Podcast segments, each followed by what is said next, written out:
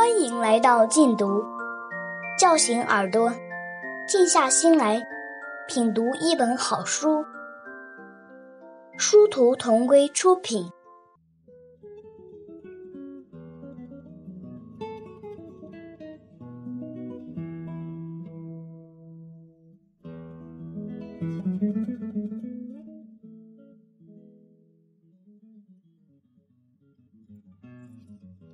蓝色的海豚岛，美国斯奥台尔著，富定邦译，一部情节跌宕的女孩版《鲁滨逊漂流记》。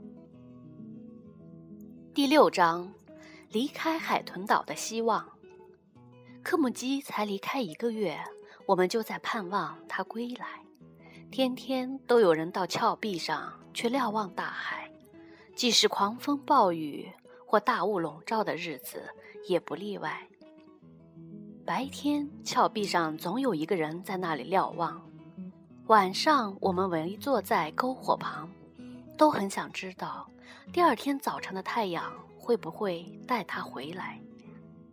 但是，春去秋来，大海上依然空无船影，克姆基没有回来。那年冬天很少风暴，雨也下得不大，雨季很早就结束了。这种情形告诉我们需要节约用水。过去泉水有时也会滴落下去，但没有人去担心这种事。现在却似乎件件事情都会引起一阵惊慌，很多人害怕我们会渴死。还是琢磨琢磨别的更重要的事情吧。接替克姆基的马赛普，马赛普指的是阿留申人。从前，他们都是在一年中的这个季节里到这里来的。峭壁上的瞭望者开始搜索海上的红帆。村里开了一次会，商量阿留申人来了该如何应对。如果他们攻击我们。这一点我们深信不疑。我们没有力量阻止他们登陆，也无法抵抗活命，因此，我们打算一看见他们的船就逃之夭夭。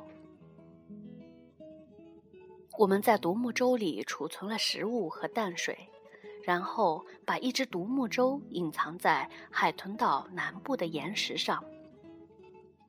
那里的峭壁又陡又高。我们用粗壮的海草编成结实的绳子，把绳子拴在峭壁端的岩石上，一直挂到水面上。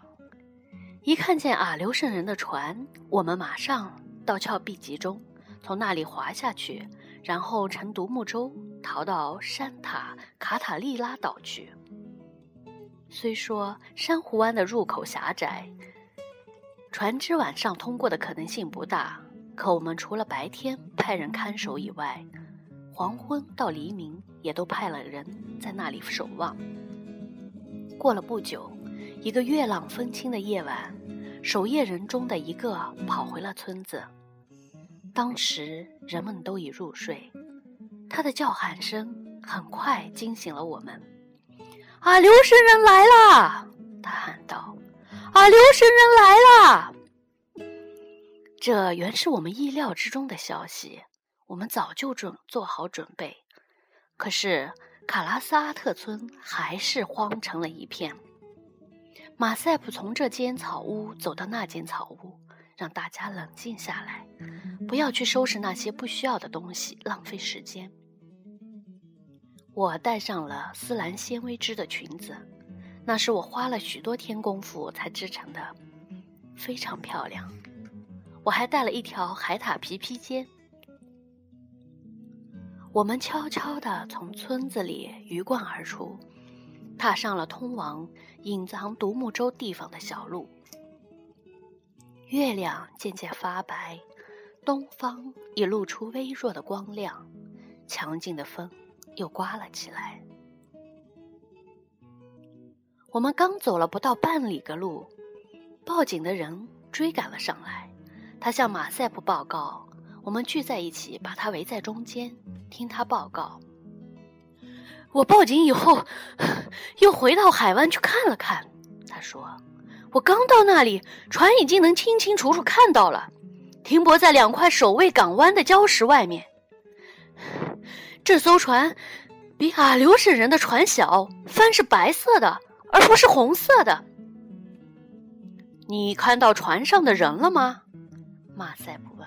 “没看到。”不是去年春天到这里来的那艘船吗？不是那艘船。马赛普没出声，他在琢磨这个消息。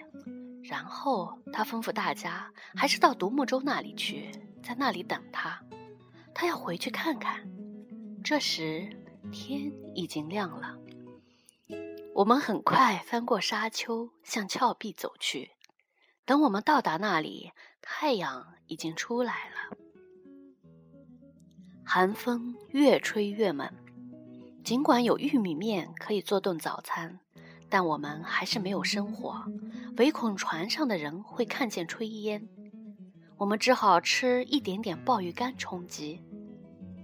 吃过点东西，我弟弟爬到峭壁上面去了。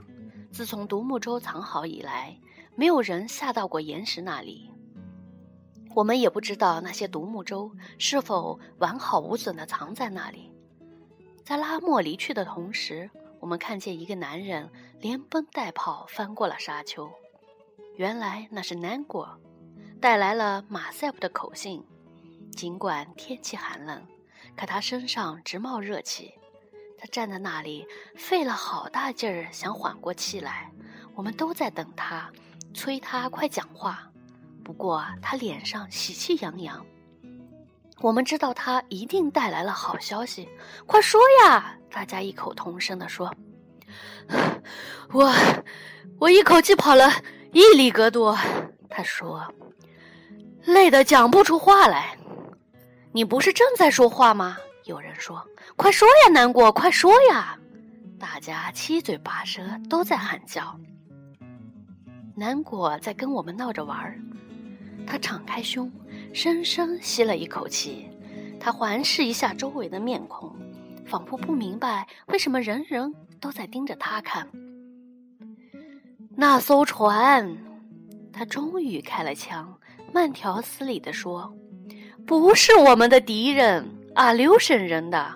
船上有一些白人，他们来的地方正是科姆基离开岛去的那个地方。”科姆基回来了吗？一个老头插嘴问。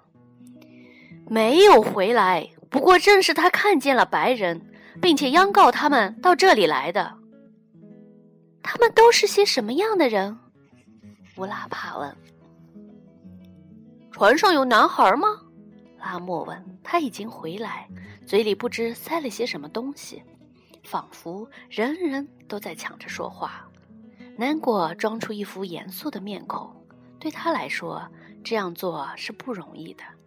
他的嘴在同阿留申人战斗中挨过一刀，从此以后看上去总是一副笑脸。他举手让大家安静下来。这艘船是专程到这里来的，他说，来带我们离开卡拉萨阿特。那把我们带到什么地方去呢？我问：“那艘船不属于阿留申人，倒真是一个好消息。可是白人会把我们带到什么地方去呢？”我不知道是什么地方，他说：“科姆基知道，是他请求白人来带我们到那里去的。”安果没再说什么，他转身就走，我们都跟着他。我们对要去的地方不免有些担心。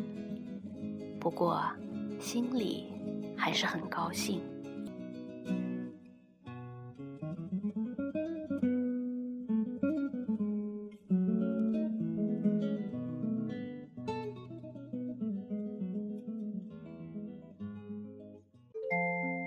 感谢收听，下期节目见。